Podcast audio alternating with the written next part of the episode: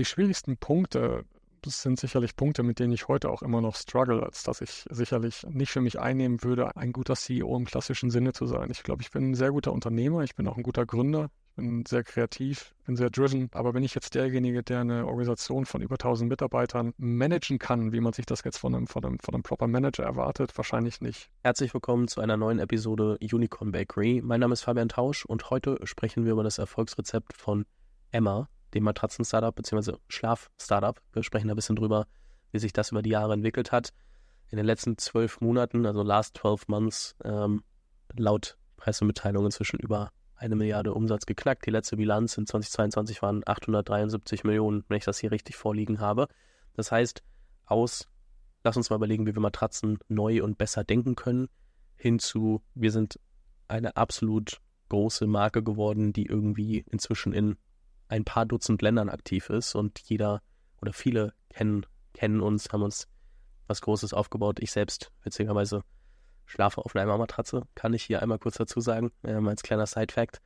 Ähm, bin, bin sehr happy, aber sehr lange profitabel gewirtschaftet, anders als man jetzt vielleicht vermuten mag, wenn, wenn jemand in so kurzer Zeit so einen Erfolg hinlegt, nicht wirklich viel Investorengeld mit reingeflossen. Ich glaube, wenn nicht irgendwo zwischen 5 und 7 Millionen müssten das gewesen sein. Dementsprechend anders als äh, viele der Wettbewerber, die sich extrem vollgeladen haben mit Geld. Und äh, deswegen möchte ich mit dem Gründer oder einem der Gründer, Manuel Müller, heute darüber sprechen, wie ihr euch gegen den ganzen Wettbewerb durchgesetzt habt, was ihr vielleicht gerade strategisch auf dem ähm, ja, euch anschaut und auf dem, auf dem Schirm habt, plant und darüber hinaus, wie das alles überhaupt funktionieren konnte, wie ihr das kulturseitig denkt, wie ihr ähm, Leute entwickelt, weil da seid ihr, glaube ich, extrem gut drin, wenn man das von außen betrachtet. Aber bevor ich noch viel weiter rede, äh, Manuel, herzlich willkommen bei Unicorn Bakery. Hey Fabian, freut mich sehr. Lass uns doch mal ganz kurz anfangen. Ich meine, kurz zusammengefasst, seid ihr ein Direct-to-Consumer-Business. Ihr verkauft Matratzen, zumindest war das mal der Start. Jetzt inzwischen sind da deutlich mehr Produkte dabei. Es gibt Betten, Kissen, Topper, alles, was man sich so vorstellen kann. Aber ihr habt das, wie gesagt, obwohl man so viel auch vorfinanzieren muss, man muss Matratzen kaufen etc., ähm, wirkt ja erstmal wie ein recht sperriges Geschäftsmodell. Und aus dem Direct-to-Consumer-Umfeld sind jetzt auch nicht so viele Marken hervorgegangen, wo man dann Jahre später zurückgeguckt hat und sagt, ach, krass, was sie da geschaffen haben, sondern viele haben dann doch ihre Probleme bekommen. Warum habt ihr es geschafft, aus diesem Geschäftsmodell, was jetzt im Nachgang, nach diesem ganzen Direct-to-Consumer-Hype, doch auch als sehr schwierig, glaube ich, immer mehr betrachtet wird, da so hervorzugehen und so eine starke Marke zu bauen und ein starkes Business, nicht nur eine starke Marke, sondern ihr seid ähm, immer oder sehr lange schon profitabel gewachsen. Wie zur Hölle habt ihr das geschafft? Ich glaube, es ist eine ganze Reihe an Faktoren und das würde sicherlich mehrere Podcasts füllen. Aber wenn ich das jetzt mal versuche, so ein bisschen zu dehydrieren, dann ist es wahrscheinlich, dass wir aufgrund der Tatsache, dass wir eben am Anfang keine Finanzierung bekommen haben, alle Dinge entlang der gesamten Value Chain einfach sehr, sehr genau verstehen mussten. Das heißt, wir konnten nicht viel mit Geld rumspielen, wir konnten kein Geld ausgeben, das wir, das wir nicht hatten zu dem Zeitpunkt, sondern das musste einfach alles sehr exzellent funktionieren. Und das beginnt bei der Produktentwicklung, äh, geht über das Sourcing, äh, die gesamte Supply Chain, Warehousing, Last Mile, aber dann auch die gesamten Marketingkosten. Das heißt, innerhalb der Marketing-Attribution äh, darfst du wirklich am Ende keinen Cent verlieren, damit du jeden Kunden auch wirklich profitabel einkaufst, weil wir keine wiederkehrenden Kunden haben, zumindest nicht kurzfristig. Und ich glaube, dass das etwas war, was wir dann eben weil wir nicht das Geld hatten, sehr, sehr schnell verstanden und geknackt haben. Und als das dann so war, konnten wir dann auch profitabel skalieren und uns gegen den Wettbewerb durchsetzen. Ich meine, wenn ich das richtig im Kopf habe, dann habt ihr sogar die Matratzen gedropshippt anfangs, oder? Ich weiß nicht, ob das immer noch macht oder wie das der Plan ist, aber ich meine, wenn man sich das Modell anguckt, der größte Punkt wäre Matratzen kaufen, ins Lager setzen und dann gucken, dass man die möglichst schnell wieder wegbekommt, dass sie nicht da irgendwie jahrelang rumliegen. Aber ich meine mich zu erinnern, dass ihr da nicht mal die Matratzen vorfinanzieren musstet. Ja, das ist richtig. Inzwischen müssen wir schon auch Lagerbestände vorhalten, um auf diese ja, Demand-Swings besser reagieren zu können. Am Anfang war das noch deutlich einfacher steuerbar. Ähm, aber insgesamt ist es so, dass wir in dem Geschäft, wo wir, äh, in dem wir unterwegs sind, also es ist ein, ja, Direct-to-Consumer-Business, dass wir unser Geld sehr schnell von unseren Payment-Providern bekommen äh, und gleichzeitig aber auch bestimmte Zahlungsziele gegenüber unseren Lieferanten haben. Wenn man ausreichend Bonität hat, kann man diese Zahlungsziele auch ähm, ja auch ausreichend strecken, sodass wir insgesamt eigentlich eine positive, nicht eigentlich, sondern wir haben eine positive Cash Conversion in unserem Geschäft. Hm, ich glaube, für viele da draußen, die sich viel mehr mit Investorengeldern als mit ähm, ihrem eigenen Cash-Bestand und äh, effizientem äh, Cash-Management beschäftigt haben. Was ist die Cash-Conversion und äh, wie verändert die sich über Zeit?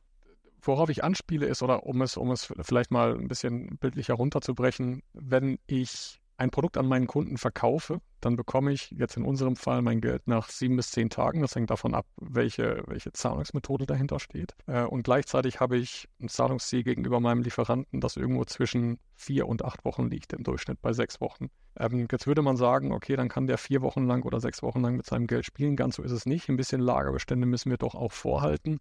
Aber wir versuchen, dass die Ware ja einfach innerhalb kürzester Zeit den Legern umschlägt, sodass wir wirklich am Ende mit jedem Umsatz, den wir generieren, einen positiven Cash-Effekt auch in unseren Konten haben. Du hast gesagt, wenn man eine gewisse Bonität hat, dann kann man. Ähm, das bedeutet, das kommt ab einer gewissen Größe und ab einem gewissen Skalierungseffekt. Und wenn ich jetzt ähm, gerade Podcast von deinem Mitgründer Dennis gehört habe, dann hat er immer wieder gesagt, ja, wir haben anfangs nicht so viel Venture-Geld bekommen, wie wir gerne gehabt hätten. Also wir wollten Geld von Investoren haben, haben das aber nicht bekommen. Ab wann hat das denn geswitcht? Wann war das so, okay, wir hatten jetzt so ein bisschen Geld bekommen, also ich glaube, wie gesagt, fünf bis sieben Millionen irgendwo dazwischen. Kannst du gleich nochmal genauer sagen. Aber irgendwann gemerkt, so wir brauchen das gar nicht, weil wir uns so aufgestellt haben. Und dann kommen die Skalierungseffekte und wir können über die Themen sprechen, die du gerade schon angerissen hast. Wir haben ganz am Anfang unser eigenes Geld auf den Tisch gelegt. Ähm, das hat dann nicht ganz gereicht nach einem Jahr, sodass wir dann auch Familie und Freunde gefragt haben, die dann da für uns glücklicherweise ins Risiko gegangen sind. Damals war das wirklich ein hohes Risiko. Ich denke, dass die dann ein paar Jahre später sehr glücklich über den Return waren, aber das war nicht ausgemacht äh, und haben dann im Laufe der ersten drei bis vier Jahre immer wieder Geld eingesammelt. Äh, das waren am Ende dann ungefähr fünf Millionen für das, für das Emma-Business. Wir haben weitere zwei Millionen eingesammelt, um äh, eine Akquise durchzuführen von einer großen bekannten deutschen Marke, Dundopillo. Ähm, das zähle ich da jetzt mal nicht mit rein. Und nachdem wir dann das Geschäftsmodell profitabel geknackt hatten, also so nach sechs Jahren ungefähr, waren wir zum Glück gar nicht mehr darauf angewiesen, noch weiteres Geld einzusammeln, sondern wir konnten ja aufgrund der Cash-Thematik, die ich eben angesprochen habe, wirklich profitabel weiter das Geschäft skalieren. Und ähm, da vielleicht auch nochmal anzumerken, Profit ist das eine. Ein profitables äh, Geschäft bringt mir an der Stelle doch nichts, wenn es nicht über eine ausreichende Cash-Conversion verfügt. Und da waren wir in dem glücklichen Umstand, dass bei uns beides gegeben war. Wir waren profitabel und wir haben ausreichend Cash generiert in derselben Zeit stellt sich einmal trotzdem die Frage, wie würdest du jetzt rückblickend die Krux des Geschäftsmodells beschreiben? Also was war das, was anfangs zu extrem viel Risiko geführt hat, dass ihr gesagt habt, okay, mal gucken, wie wir da rauskommen? Und was war das, was ihr lösen musstet, dass ihr jetzt heute auf der anderen Seite steht und sagt, hey, krass, wir haben echt einfach eine geile Firma gebaut? Das, was wir lösen mussten, äh, wenn ich das jetzt mal auf dem Bierdeckel aufmalen müsste, ist relativ einfach zu durchdringen. Wir verkaufen ein Produkt an einen Kunden, das er nur alle acht bis zehn Jahre wieder kauft. Was dazu führt, dass ich mit jedem Artikel, den ich verkaufe, Geld verdienen muss. Weil ich ansonsten Verluste skaliere, in die Zukunft skaliere und einfach darauf hoffe, dass ich in acht oder zehn Jahren Customer Lifetime Value generiere, indem ich nicht nochmal für die Kundenakquise bezahle. Und die Vorstellung war für uns absolut absurd. Das heißt, wir mussten mit jedem Artikel, den wir verkauft haben, Geld verdienen. Und am Ende musste der Spread zwischen dem, was wir von unserem Kunden, äh, von unserem Kunden erhalten, also dem Verkaufspreis und dem, was wir selber für den Artikel bezahlen, äh, ausreichen, um auf der einen Seite das Marketing zu bezahlen, die Kundenakquisekosten, aber auf der anderen Seite auch den Overhead. Und das ist das, was uns sicherlich die ersten Jahre am meisten umgetrieben hat, also wirklich diese äh, First Order Profitability, wie wir es dann immer genannt haben, hinzubekommen, also das zu knacken, damit am Ende da etwas übrig bleibt und ja, wir auch die Mitarbeiter bezahlen konnten und auch ein bisschen was zurücklegen können. Wenn wir bei dem Bierdeckel bleiben, was waren so die Sachen, die ihr dann auch gestrichen habt, wo ihr gesagt habt, okay, da können wir einfach nicht so viel Geld für ausgeben, weil sonst funktioniert es nicht? Wir konnten, und wir sind heute immer noch sehr stark da drin, wir konnten nur profitables Marketing durchführen. Das heißt, wir mussten uns, wir mussten alle Brandaktivitäten, die nicht direkt messbar waren und nicht nur direkt messbar, sondern die auch nicht direkten Impact hatten auf die jeweilige Conversion, ähm, außen vor lassen. Das heißt, wir mussten wirklich ein Attributionsmodell bauen, in dem wir sehr genau herausfinden mussten, wie viel muss ich eigentlich an welchem Touchpoint ausgeben? Wie agieren diese Touchpoints miteinander, damit ich am Ende im, im letzten Klick diesen Kunden wirklich noch profitabel einkaufen kann? Wie ist das heute? Ich meine, du hast gerade gesagt, ihr achtet da immer noch drauf, aber am Ende, je größer man wird, desto eher ist wahrscheinlich, also ich andersrum. Ich bemängel oft bei vielen Startups, dass sie so überhaupt nicht über Marke nachdenken, sondern irgendwie hardcore nur performance getrieben alles machen. Und wahrscheinlich ist es genauso problematisch, wenn man sich nur auf Brand konzentriert und überhaupt keine Performance hat. Irgendwann brauchst du ja einen gewissen oder gesunden Mix. Wenn wir uns jetzt mal heute Company Building angucken und ihr sagt, okay, ähm, inzwischen das Sleep Company, alles ist ein, natürlich ein größeres Konstrukt. Wie viel ist heute auch Brand und wie viel kümmert ihr euch um Markenaufbau? Differenzieren, um ehrlich zu sein, gar nicht so stark.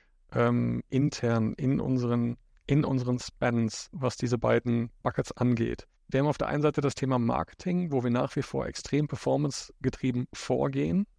Und auf der anderen Seite wissen wir, dass die sozusagen die Gesamtschau der Marketingaktivitäten gegenüber unserem Kunden, dass das ist, was am Ende unsere Marke am meisten beeinflusst. Wir haben zwar eine Vorstellung davon, wie wir als Marke wahrgenommen werden wollen in 30 Ländern, 30 Ländern plus weltweit. Und gleichzeitig wissen wir aber auch, dass es unheimlich schwer ist, mit einem, ich nenne es jetzt mal, dezidierten Brandbudget, die Marke darüber hinaus in eine zusätzliche Richtung zu entwickeln, die gegen diese gesamten Marketingaktivitäten, die wir fahren, äh, die, die, es damit aufnehmen kann.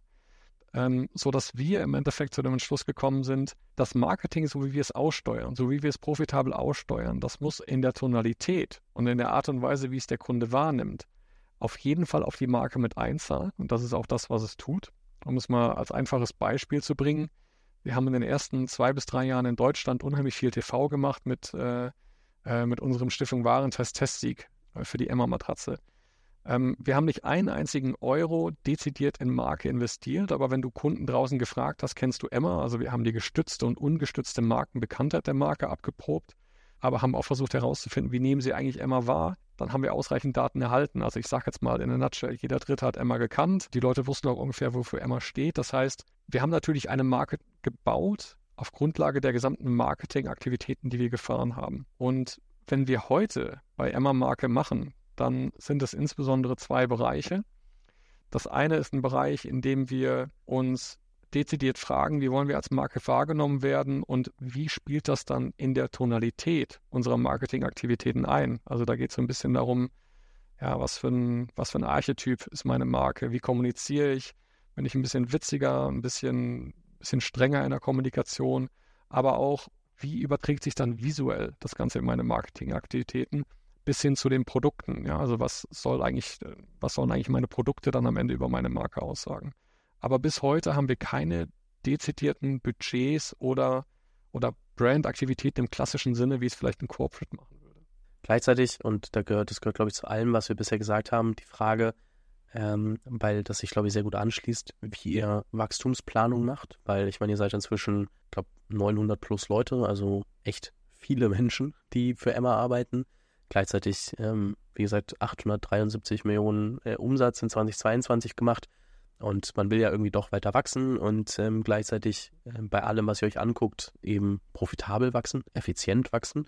Wie geht ihr an Wachstumsplanung ran? Weil ich glaube, in einem Business wie Software zum Beispiel, wo ich sehr hohe Margen habe, ganz andere, ähm, kann ich ganz anders über die Sachen nachdenken, weil ich auch mal ein bisschen Geld rechts und links vielleicht noch verlieren kann und dann ist es vielleicht nicht ganz so.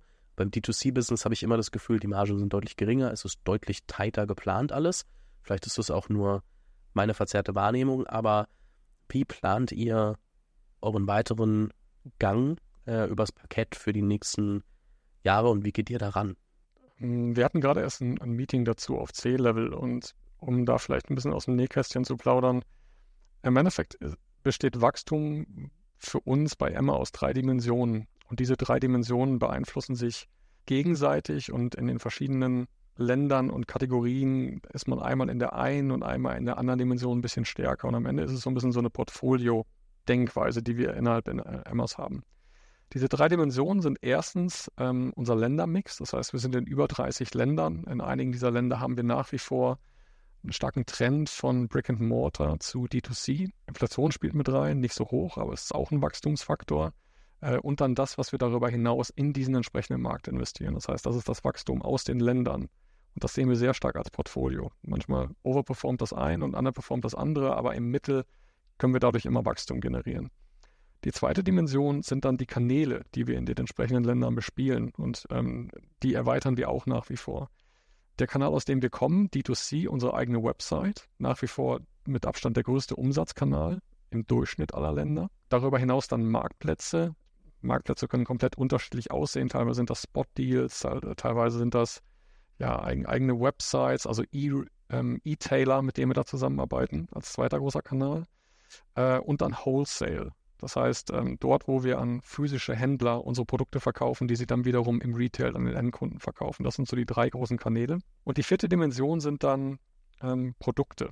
Innerhalb bestehender Produkte ist es dann so etwas wie Cross-Sell und Upsell. Das ist etwas, wo sich das Product Success Team stark mit beschäftigt. Dann ist es aber auch so, dass wir uns natürlich neue Produkte anschauen. Größtenteils in der aktuellen Kategorie, in der Kategorie Schlafen, wo wir dann überlegen müssen, je nach Land und Kanal, nehme ich da jetzt die Bettwäsche mit auf, bringe ich da noch ein zweites Kissen. Und insofern, ja, über, über diese Multi, über, über, über dieses dreidimensionale Spiel der Variablen, das ich eben gesprochen habe, bekommen wir es nach wie vor immer ganz gut hin, noch Wachstum zu zeigen, obwohl wir schon eine ordentliche Größe haben. Inwiefern spielt euch der Trend in die Karten, dass immer mehr über Schlaf geredet wird, dass Schlaf immer wieder zumindest auch ähm, sowohl über Social Media als auch über Bücher, über anderes versucht wird, weiter in die Aufmerksamkeit der, der Menschheit gebracht zu werden, sodass ich zum Beispiel auch überlege, so, okay, wie schaffe ich es irgendwie acht Stunden am Tag zu schlafen und mich da versuche akribisch dran zu halten.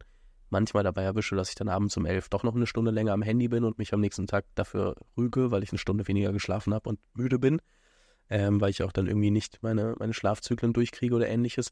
Aber inwieweit hilft euch dieser weltweite Trend dabei, dass der Markt an sich immer größer wird, die Awareness größer wird in verschiedenen Märkten, die Leute vielleicht auch ein bisschen bereiter sind, mehr Geld auszugeben. Ihr habt ja auch in verschiedenen Märkten teilweise verschiedene Matratzen.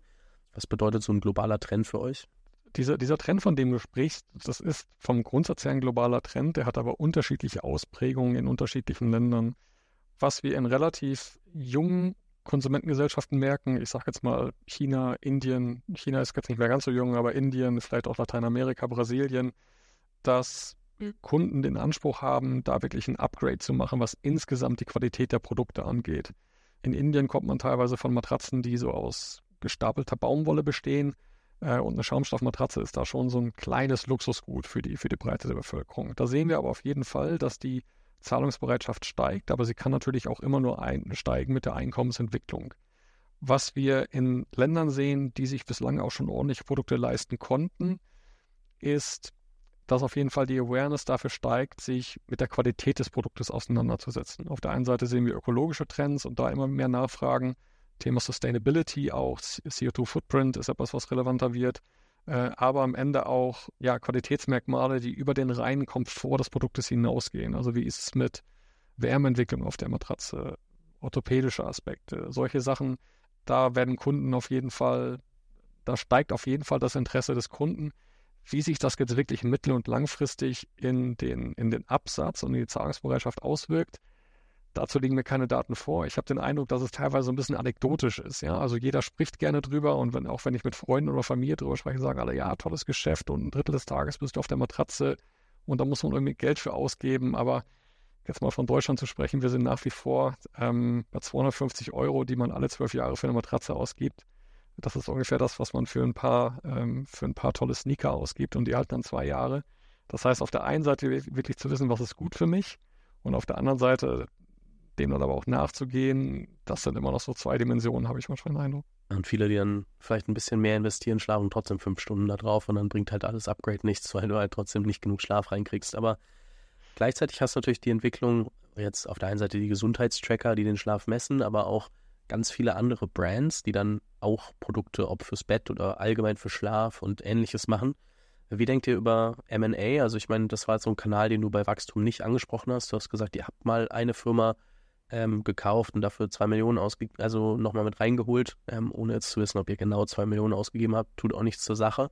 Aber welche Rolle spielt es dann, wenn ihr über Produktportfolio nachdenkt, auch ähm, zu überlegen, okay, bauen wir das eigentlich selber, entwickeln wir das selber oder wollen wir vielleicht doch jemanden dazu kaufen, der oder die eine gute Marke mitbringen, gut zu unserem Produktportfolio passen, vielleicht auch einen gewissen Innovationswert haben, den wir nicht so einfach nachentwickeln können?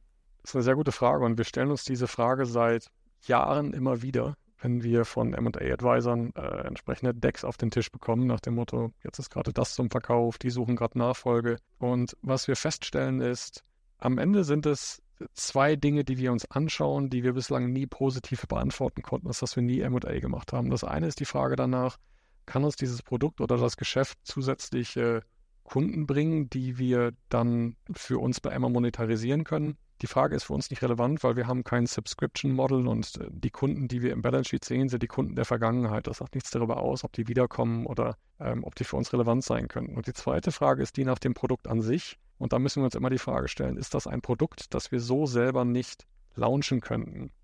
Und wir haben bislang keine Opportunitäten gesehen, wo wir gedacht haben, das ist etwas, das könnten wir nicht selber genauso oder vielleicht auch sogar besser machen.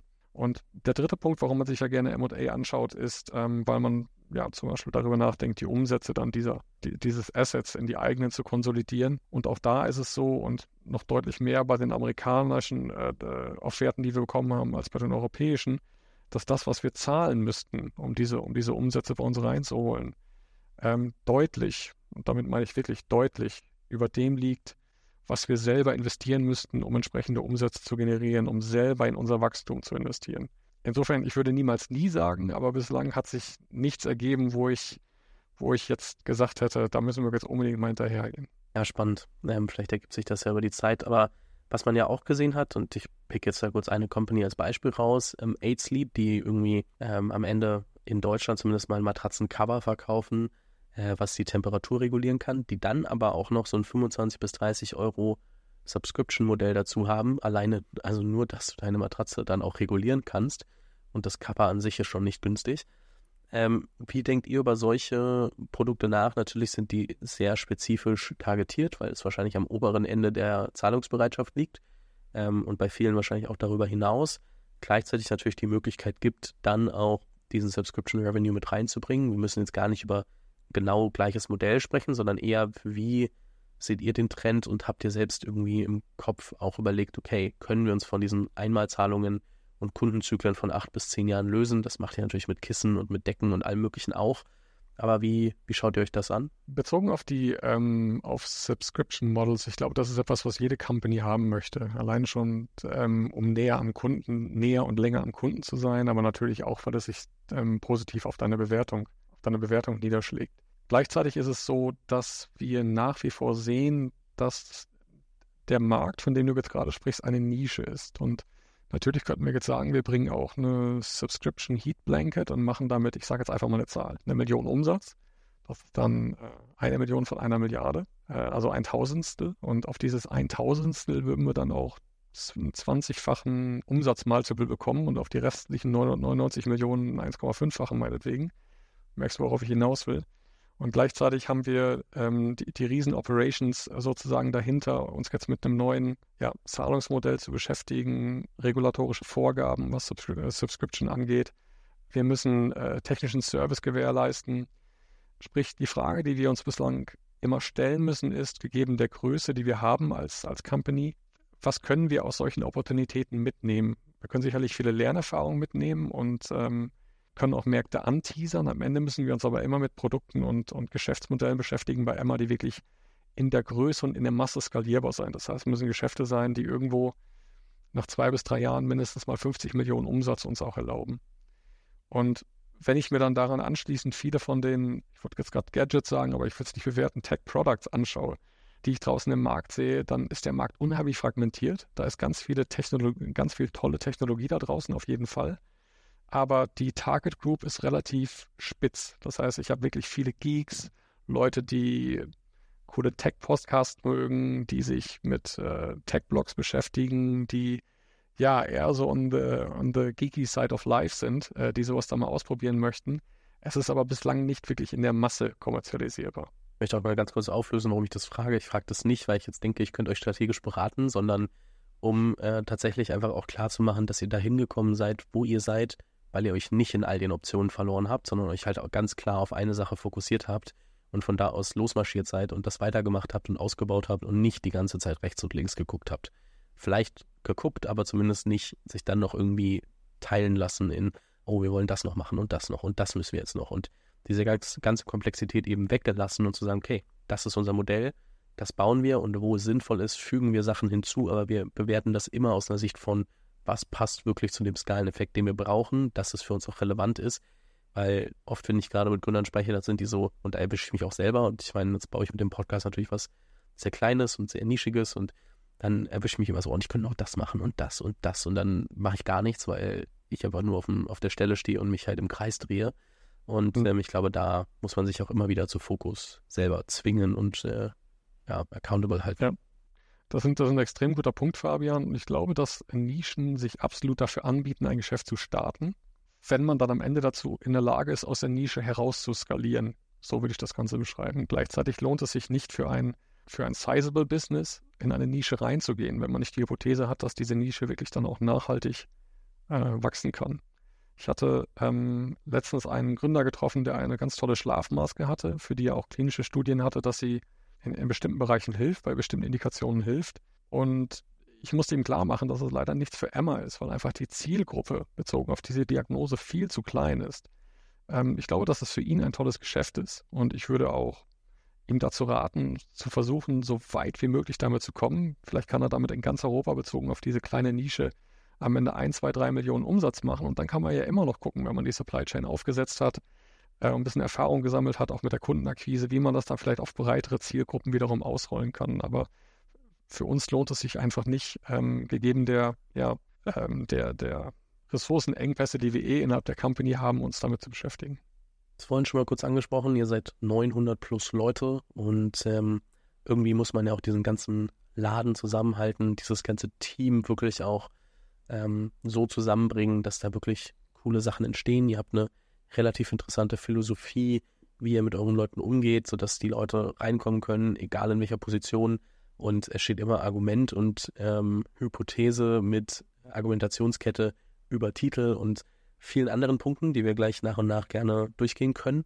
Und ähm, ich würde einmal gerne das machen, also auch Kultur einmal verstehen, weil ich glaube, dass das für viele neu ist, auch wenn es vielleicht in anderen Podcasts mal kurz gehört wurde, nochmal auffrischen.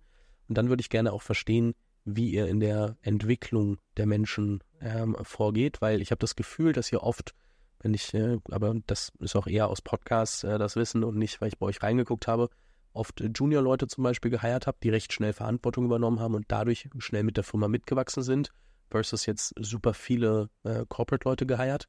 Ähm, das würde ich gerne verstehen, weil ich glaube, dass dieses Junior, Juniorik heiern und dann entwickeln ein so großes Asset sein kann. Äh, man muss natürlich verstehen, was muss dafür in place sein, dass das dann innerhalb der Firma funktionieren kann. Aber das sind so Punkte, die ich jetzt gerne einmal kurz äh, durchgehen würde. Deswegen lass uns gerne einmal mit der Kultur anfangen und äh, den, ähm, ich habe so ein bisschen das Gefühl, wenn ich mir das so anschaue, so Netflix-mäßigen No Rules Rules, ähm, wie, wie ich, das Buch, äh, den Buchtitel zitieren darf, den äh, die beiden sind das, glaube ich, sich mal ausgedacht haben. Aber wie sieht das bei euch aus, wenn wir uns die Kultur angucken?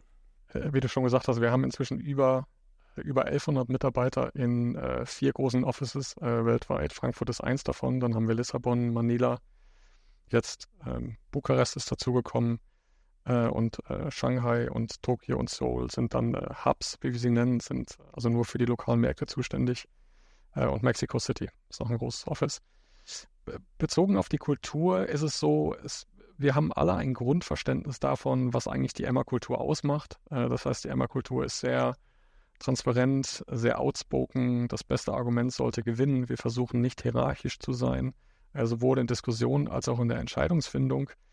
Äh, und gleichzeitig kann man sich sicherlich auch vorstellen, gibt es immer so eine gewisse lokale Couleur. Das heißt, was bedeutet eigentlich outspoken für jemanden, der in China arbeitet oder outspoken für jemanden, der in Bukarest arbeitet? Da muss man sicherlich manchmal aus einer europäischen Perspektive so ein bisschen Abspreche machen, weil man da nicht dasselbe erwarten kann. Aber vom Grundsatz her sind das so die Werte, auf die wir uns alle geeinigt haben, die auch sehr gut funktionieren. Wie kriegen wir es dann hin, dass wir dahingehend gut kollaborieren und gut vorankommen äh, mit, mit, mit, so einer, mit so einer Masse an Menschen? Ähm, diese Werte brauchen bestimmte Formate. Das heißt, wir haben uns darauf geeinigt, ähm, wie häufig sehen wir uns in welchen Formaten, äh, sei es das All Hands, sei es äh, das Monthly Meeting, wann machen wir Profit Meetings, äh, wie finden Alignment Meetings statt, wie werden sie vorbereitet, äh, wie macht man Memos, wie werden, ja, wie werden Entscheidungen äh, hergestellt am Ende. Das heißt, das sind alles Dinge, die sehr immer spezifisch sind, die so für uns funktionieren. Was dann auch an die Frage anschließt, warum heiern wir gerne äh, Talente, die weniger Berufserfahrung haben, äh, bevorzugt und, und nicht so sehr welche, die schon sehr viel Berufserfahrung haben, weil auf der einen Seite die Kultur und auf der anderen Seite dieser, ich nenne ihn jetzt mal Operating Way, den wir haben, ähm, sehr spezifisch für uns als Company sind. Und wenn wir Senior Talent heiren, ist es erstmal ein bisschen Aufwand, denen wieder das abzutrainieren, was sie bislang an Erfahrungen mitgebracht haben. Also wie ist die Kultur in einer anderen Firma, wie ist der Operating Way in einer anderen Firma. Und die brauchen erstmal ein paar Monate, um bei uns anzukommen. Versus wenn ich jemanden direkt aus der Uni nehme, ähm, dann liest er sich das ein paar Mal durch, geht in ein paar Meetings und versteht, okay, so machen die das, so klappt das hier. Und dann, dann wird er und sie das einfach so äh, adaptieren und dann auch weiter so fortsetzen ganz spannend, weil auch, also wenn ich mir anhöre, was die ganzen VCs und Investoren erzählen, dann sind die immer so, okay, du musst so schnell wie möglich ähm, Seniorik heiern und heier die aller, aller, allerbesten Leute, wenn du nach Skills gehst, am besten schon aus einer Firma, die das schon mal äh, durchlebt haben. Deswegen die Frage, wie ist denn eure Org-Struktur, also wie ist die Organisation gebaut? Wo ist Leadership in place? Wann wird das aus der Firma vielleicht promoted? Wann wird da jemand extern reingeholt? Weil ich glaube, das ist schon relevant zu verstehen, um das alles mal irgendwie in Perspektive setzen zu können. Das ist richtig. Im Endeffekt haben, sehen wir drei große, äh, drei große Dimensionen, wenn wir uns die Bereiche anschauen und damit einhergehend Entscheidungen treffen müssen. Ähm, können wir dort, äh, können wir intern jemanden entwickeln äh, und besetzen oder müssen wir extern heiren? Das eine ist die Frage danach, kann die Person auf Grundlage unserer Werte und innerhalb des Operating-Systems arbeiten, haben es die internen deutlich leichter als die externen. Das zweite ist die Frage danach, ähm, brauche ich hier Erfahrung? Gibt es bereits Best Practice im Markt, die ich in mein Unternehmen reinbringen möchte? Oder ist es so, dass wir entweder selber Best Practice schaffen wollen oder einfach mehr Freiheit haben wollen und nicht beeinflusst sein wollen von dem, was andere Unternehmen machen? Also es geht um Erfahrung. Und der dritte Wert ist einer, der wird zunehmend wichtiger, ähm, weshalb auch Senior Talent relevant ist bei Emma es geht um People Leadership. Das heißt, dazu in der Lage zu sein, nicht nur ein Team zu verantworten im Bereich der Zielerreichung.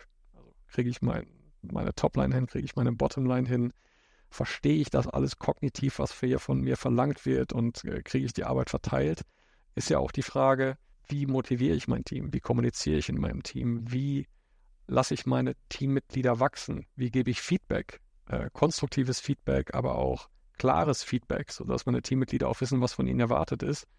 Und werde ich dahingehend dann auch am Ende von meinen Teammitgliedern respektiert. Und das ist etwas, da braucht es ein bisschen Zeit, um in diese People Management Topics reinzukommen. Ähm, vom Grundsatz her braucht es ein bisschen Empathie, das ist nicht die Frage, aber es braucht auch so ein bisschen Erfahrung. Ich muss auch mal die ein oder andere Erfahrung gemacht haben mit Mitarbeitern, um zu wissen, okay, das funktioniert, das funktioniert nicht. Und damit einhergehend sind wir manchmal auch darauf angewiesen, dann, dann Senior Leadership äh, nachzuheiern, weil wir feststellen, dass vielleicht äh, das Junior Talent an der einen oder anderen Stelle äh, noch nicht dazu in der Lage ist, dann auch größere Teams direkt zu führen.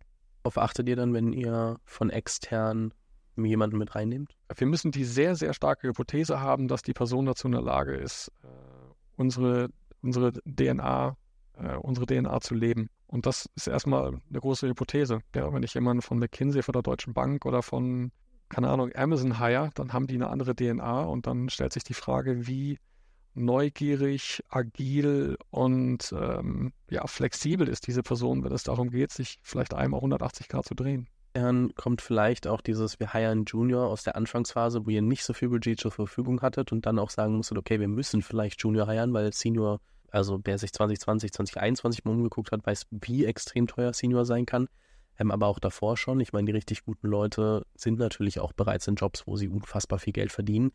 Ähm, und wie viel kommt auch noch daher, dass ihr da einfach das, ich sag jetzt mal, lernen musstet, ähm, Leute zu entwickeln und dann gemerkt habt, okay, das funktioniert für uns ja auch und deswegen für euch das vielleicht der Way to go ist? Ja, wie du schon gesagt hast, am Anfang war das gar nicht anders möglich, ähm, weil wir sehr cost-conscious sein mussten an der Stelle. Inzwischen ist es so, natürlich wollen und sollten wir versuchen, immer internes Talent wachsen zu lassen. Das muss immer die allererste Prämisse sein, weil das sind dann auch die Success Cases, die wiederum auch die ganzen anderen Emmys motivieren, wenn sie sehen, hey, der hat vor drei Jahren angefangen als Praktikant und jetzt ist der, äh, leitet er irgendein ganzes Land. Ja, solche Cases haben wir nach wie vor und das sind auch die Erfolgsgeschichten, die alle anderen motivieren innerhalb der Company.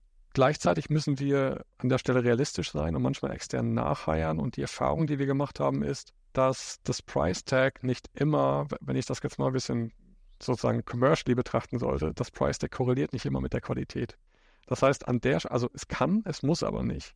Und was uns wichtig ist, ist, dass wir wirklich die Leute identifizieren und das sind manchmal, kommen die aus Ecken, da würde man sie gar nicht vermuten, dass wir wirklich die Leute identifizieren, bei denen wir eine sehr, sehr hohe Wahrscheinlichkeit sehen, dass die zu uns passen und bei uns sehr, sehr gut performen.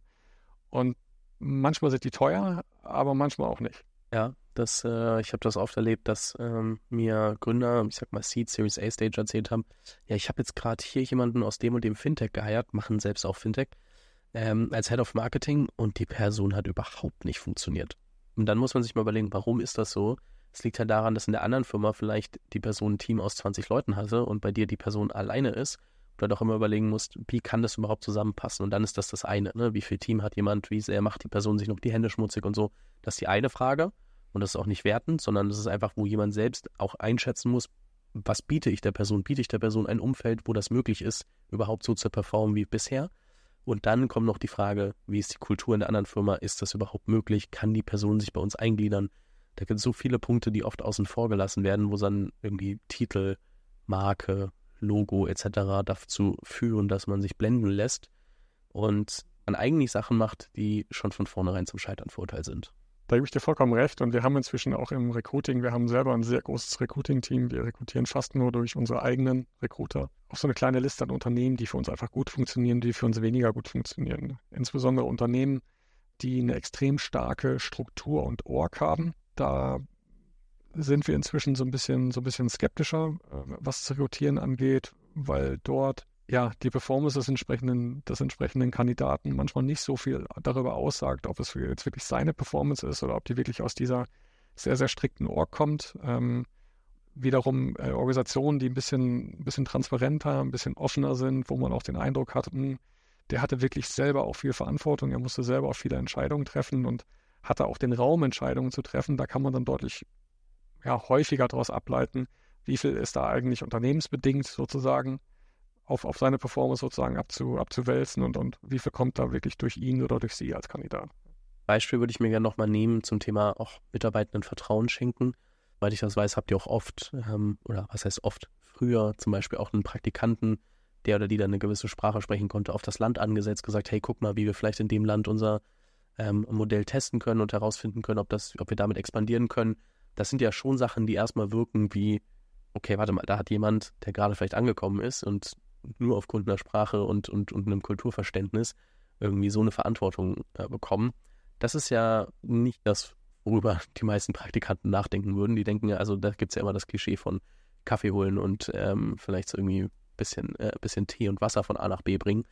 Ähm, welche Rolle spielt Vertrauen in der Entwicklung von Talenten? Ich glaube, Vertrauen ist extrem wichtig, weil Vertrauen dazu führt, dass Mitarbeiter Risiken eingehen äh, und dass sie kreativ werden und dass sie versuchen, gute Lösungen zu finden, auf die sie am Ende auch stolz sein können. Eben genau, weil sie ihren eigenen Weg genutzt haben an der Stelle.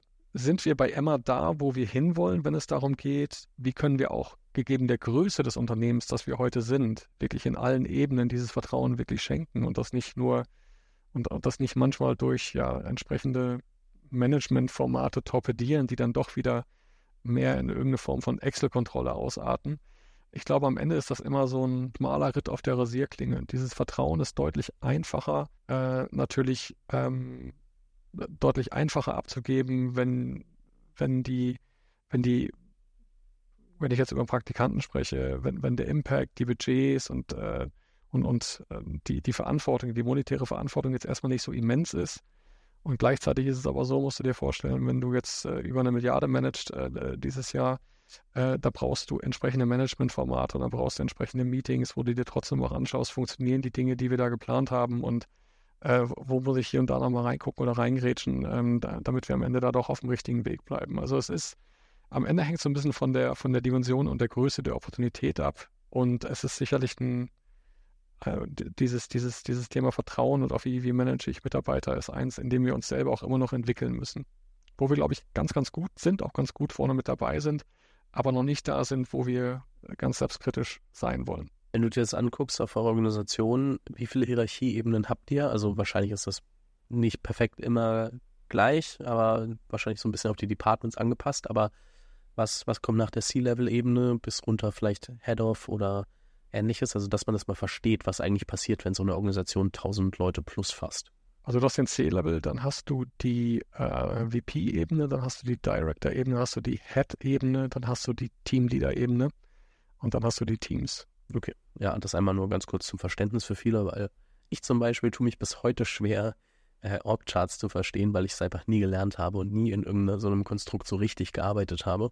Deswegen finde ich das immer eine ganz, ganz nette Frage, auch nochmal hilft. Und dementsprechend natürlich auch dein, dann die Frage, so deine Rolle von Gründer zu CEO, wie hat sich die denn über die Zeit verändert? Also wie nimmst du deine Rolle heute wahr versus so, was waren so die schwierigsten Punkte auch in dieser Entwicklung? Die schwierigsten Punkte, sind sicherlich Punkte, mit denen ich heute auch immer noch struggle, als dass ich sicherlich ähm, nicht für mich nicht für mich einnehmen würde, ein, ein, guter, ein guter CEO im klassischen Sinne zu sein. Ich glaube, ich bin ein sehr guter Unternehmer, ich bin auch ein guter Gründer, ich bin sehr kreativ, ähm, ich bin sehr driven.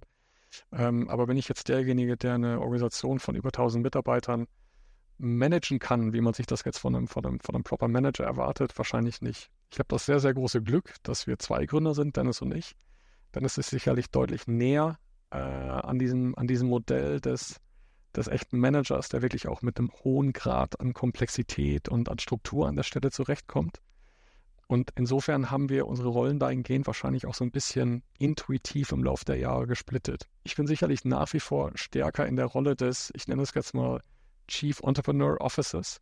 Und dann ist es sicherlich deutlich stärker in der Rolle des CEOs an der Stelle. Und die Art und Weise, wie wir beide miteinander interagieren, wie wir Informationen austauschen, wie wir Sparring miteinander machen. Also ich habe meistens sehr stark so die, den Top-Level-View, ja, und ich sehe die Dinge schon deutlich ahead. Ich kann hier schon, äh, ohne jetzt Glaskugel zu lesen oder esoterisch zu werden, ähm, ich habe, glaube ich, ein gutes Gespür dafür, was in 6, 12, 18 Monaten passieren könnte, äh, wo die Chancen und Risiken liegen.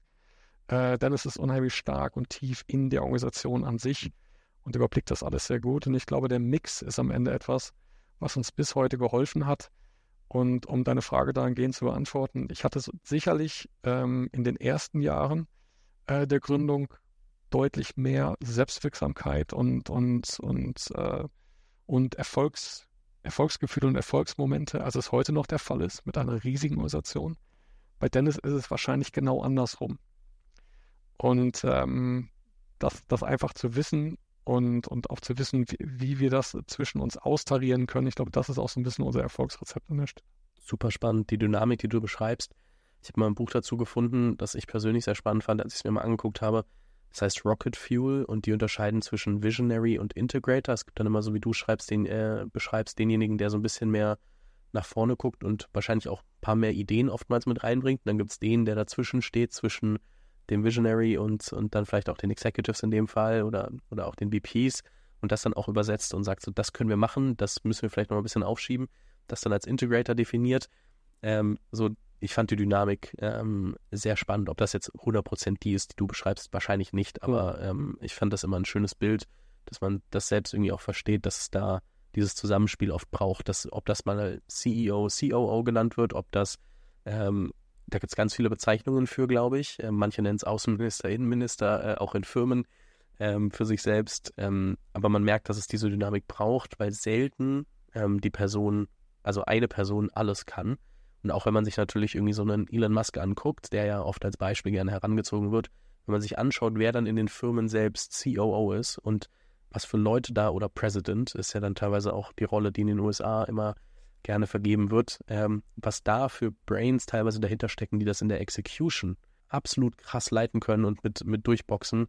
So ohne dieses Zusammenspiel könnten diese Firmen nicht funktionieren. Das wird, glaube ich, oft auch vergessen, aber man merkt es, glaube ich, jeder, der dann irgendwie einen Schritt weiterkommt, merkt, dass es dieses ähm, Zusammenspiel braucht. Ähm, es waren nur mal so ein paar Beispiele, dass man für sich selbst überlegen kann, welches, welche, welche Bezeichnung gefällt mir, was will ich mir eigentlich angucken, aber wonach muss ich eigentlich suchen, falls ich da mich noch nicht so viel mit beschäftigt habe.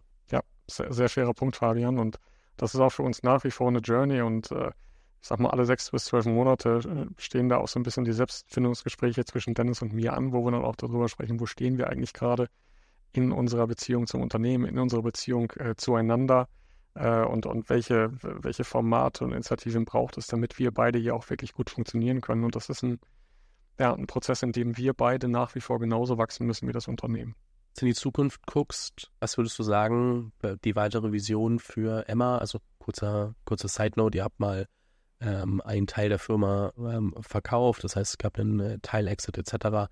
Ähm, da müssen wir gerade gar nicht im Detail drauf gehen, aber ihr habt dementsprechend eine gewisse Partnerschaft, um zu schauen, wo wollen wir eigentlich hin, ähm, was sind die Sachen, die ihr euch gerade anschaut, die euch gerade, ich sag mal auch vielleicht ein bisschen reizen, wo ihr sagt, da sehen wir am meisten Opportunity über die nächsten Jahre.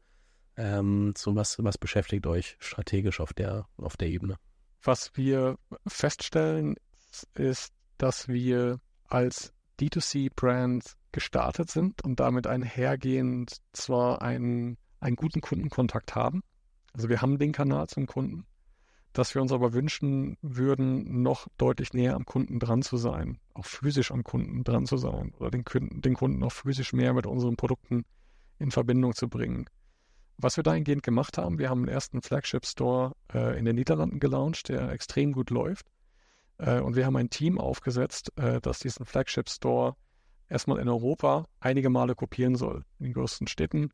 Äh, aber am Ende ist es etwas, was, was mehrere hundert Geschäfte auch umfassen soll.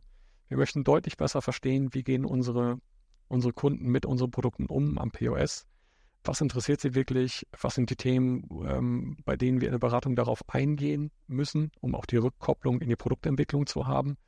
Ähm, aber auch, um am Ende ein anderes Marken, ein konsistenteres und, und more Premium äh, Marken, äh, Markenimage für Emma entwickeln zu können, als dass wir bislang, äh, wenn wir retailseitig unterwegs sind, insbesondere ja bei, bei dritten Retailern, unterwegs sind. Das heißt, wir können das Produkt, den POS selber in der Form gar nicht beeinflussen.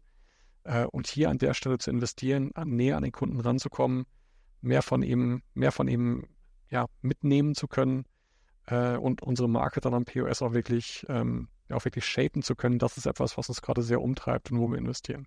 Es gibt sehr viele, die sagen, POS, also Point of Sale, ist tot, Geschäfte braucht es nicht mehr, etc. Also es gibt ja irgendwie so ein bisschen diese Dynamik. Warum glaubt ihr, dass im Retail so viel Potenzial liegt? Wir sehen es so ein bisschen aus den Ländern, die inzwischen recht ähm, ausgewogen sind, was die, oder ich formuliere es andersrum. Als wir vor zehn Jahren angefangen haben, wurden in Deutschland zwischen zwei und drei Prozent der Matratzen online verkauft. Das war insbesondere Otto war da sehr groß, auch ein paar andere äh, kleine Online-Spieler. Heute, zehn Jahre später, sind wir äh, in Stücken ähm, aus dem Bauch heraus, nagel mich nicht fest, aber wahrscheinlich bei 50 Prozent der Stücke, die in Deutschland äh, online verkauft werden. Es ist aber nicht 50 Prozent des Wertes, der in Deutschland in unserer Kategorie, in dem Segment äh, generiert wird. Das heißt, auch die Stücke, die online verkauft werden, sind nach wie vor eher, ich nenne das jetzt mal Low Interest, es ist eher transaktional, was dort gemacht wird. Es wird sehr stark auf technische Vergleichbarkeit äh, eingegangen. Preis ist ein großes Thema. Aber das ist jetzt nichts, was wirklich am Ende äh, den Kunden emotional bewegt, wo du wirklich eine Marke bauen kannst. Full stop. Gleichzeitig sehen wir in den Märkten, in denen dieser Shift von Brick and Mortar zu D2C stattgefunden hat, in die Online-Welt stattgefunden hat, dass der, dass der saturiert, ungefähr bei 50-50. In Deutschland sind wir da noch nicht ganz, ähm, aber in UK sind wir da, in den USA sind wir da, das heißt in dem wirklich, in den Vorreiter Consumer Markets, da ist das irgendwann saturiert bei 50-50. Äh, und da tut sich nicht mehr viel von online auf offline. Das heißt, unsere Hypothese ist, dass online den Offline-Kanal nie ganz ersetzen wird, sondern dass das Konsumentenverhalten in ein Omnichannel-Verhalten sich umdreht und der Kunde trotzdem es wertschätzt, wenn er das Produkt sehen kann. Ob er es dann am Ende offline kauft, ist eine andere Frage, aber er möchte es sehen, ausprobieren, er möchte ein gutes Gefühl, eine gute Experience haben. Und das ist genau das, worauf wir aufbauen möchten. Stehe, wie viel Komplexität führt, führt das zu dem oder fügt das zu dem Geschäftsmodell hinzu? Das wird ein bisschen Komplexität hinzufügen. Ich meine, wir haben schon ein relativ ähm, starkes äh, Wholesale-Team, das sich also mit Third-Party-Retail beschäftigt. Das hat so 100 Leute. Und ich kann mir vorstellen, dass die Anzahl der Köpfe und auch die Komplexität, die damit einhergeht, dass die in ähnlichen Dimensionen sich abspielen wird. Das heißt, wir holen uns da ein bisschen mehr Komplexität ins Haus Gleichzeitig ist es ein unheimlich äh, tolles äh, Wachstums- und, und Markenpotenzial, was wir da heben können. Ein größerer Warenkorb, dementsprechend ähm, noch näherer Kundenkontakt, noch ein bisschen mehr auch für, für Research. Ne? Ich kann am Ende ja für RD, kann ich ja auch dann einfach was dort in den Store bringen, gucken, wie reagieren die Leute drauf, anstatt erst zu warten, wie viele Leute schicken das wieder zurück, was ja jetzt mal deutlich mehr Aufwand ist ähm, in dem ganzen, in der ganzen Abwicklung. Ist jetzt super plakativ runtergebrochen, aber es sind so ein paar der Effekte. Deswegen mhm. natürlich super spannend. Genau das, was wir machen, also unseren, unseren Shop in den Niederlanden, in Den Haag. Also Kunden glauben wahrscheinlich, also wenn sie da zwei, dreimal innerhalb eines Monats vorbeilaufen, wir sind ein bisschen schizophren, aber wir machen im Endeffekt physische AB-Tests. Ne? Also kommen immer mal wieder andere Sachen ins Schaufenster, der Sales Pitch verändert sich, die Produkte auf der Fläche verändern sich, äh, die, die Laufwege auf der Fläche verändern sich. Im Endeffekt ist es nichts anderes als das, was du auch in deinem Online-Shop machst im Laufe der Zeit, um zu schauen, ähm, was resoniert am besten mit deinem Kunden. Wie tief bist du dann vielleicht nochmal in sowas wie einen, okay, wir machen jetzt eine Retail-Strategy, dementsprechend der erste Store, da sind wir vielleicht als Gründer doch wieder ein bisschen mehr involviert, weil das ja noch nicht die Produktlinie ist oder nicht der Kanal, der jetzt schon irgendwie ausgeklügelt ist. Wie tief steigt ihr in solche Themen nochmal mit ein? Ich kann mich daran erinnern, dass wir in die Diskussion eng mit eingebunden waren und dass unsere Mitarbeiter äh, eine harte Zeit hatten, uns davon zu überzeugen, dass das etwas ist, was wir machen sollten. Gott sei Dank waren unsere Mitarbeiter hartnäckig und haben uns davon überzeugt. Und dieser erste Laden hat auch gut funktioniert, aber dann auch die Auswahl des ersten Ladens, äh, Portfolio-Sortiment etc., das sind alles Dinge, da haben, äh, da haben die Emmys in den entsprechenden Teams viel Freiheit. Am Ende sind wir da ganz gerne im Loop. Das heißt, wir schauen natürlich gerne auf die KPIs. Wie entwickelt sich Profitabilität per Square Meter, Preisentwicklung, Sortimente etc. Äh, wir sind auch gerne Sparing-Partner. Es ist aber nichts, was wir jetzt micromanagen würden, weil es jetzt ein neues Thema ist für uns. Manuel, ich glaube, viele Themen, die wir angerissen haben, ähm, super spannend, was ihr da in den letzten Jahren für einen, nennen es jetzt mal ganz frech, D2C-Riesen, auch wenn wir gehört haben, dass nicht mehr nur D2C ist, ähm, für, den, für den Schlafbereich gebaut habt. Bin sehr gespannt, was da noch alles hinzukommt, auch was so hinter verschlossenen Türen noch passiert, weil offensichtlich, wenn ich dich über strategische Themen ausfrage, kannst du mir nicht alles auf die Nase binden, auch wenn ich das immer schade finde. Ähm, aber ich verstehe es natürlich. Deswegen, ähm, ich wünsche euch auf jeden Fall weiterhin viel Erfolg. Ähm, ich bin mir sicher, dass man von euch noch einiges hören wird. Ähm, würde dir auch gerne nochmal die letzten Worte übergeben, was du anderen Gründern vielleicht mit auf den Weg geben möchtest. Ich meine, am Ende, da sind ja schon einige Jahre Erfahrungen mit reingeflossen und ähm, bin mir sicher, dass du noch was auf Lager hast, wo du sagst, hey, so da denkt ihr vielleicht ein bisschen zu wenig drüber nach. Danke dir, Fabian. Ähm, hat, mir, hat mir sehr viel Spaß gemacht hier bei dir. Diese, diese Podcasts sind für mich auch immer wieder eine super Möglichkeit, selber mal ein bisschen zu reflektieren, wo kommt man her, wo will man noch hin. Und ähm, wenn ich anderen Gründern etwas mitgeben möchte, dann ist es, dass sie nicht ähm, demotiviert sein sollten, weil sie am Anfang ständig einen Korb bekommen von Investoren, die ihnen sagen, nee, das, was du da hast, da hast du ja gar kein Patent oder da gefällt uns das nicht oder äh, da gibt es schon so viele, die das machen. Ähm, wenn es viele machen, muss irgendwie was dran sein und wenn du das Geld nicht bekommst, dann versuch einen Weg zu finden, wie du es auch mit weniger hinbekommst und häufig ist es so, dass man mit deutlich weniger deutlich mehr hinbekommt, als man sich am Anfang vorstellt, wenn man sich mal wirklich ein bisschen tiefer reinkniet. Danke, Manuel.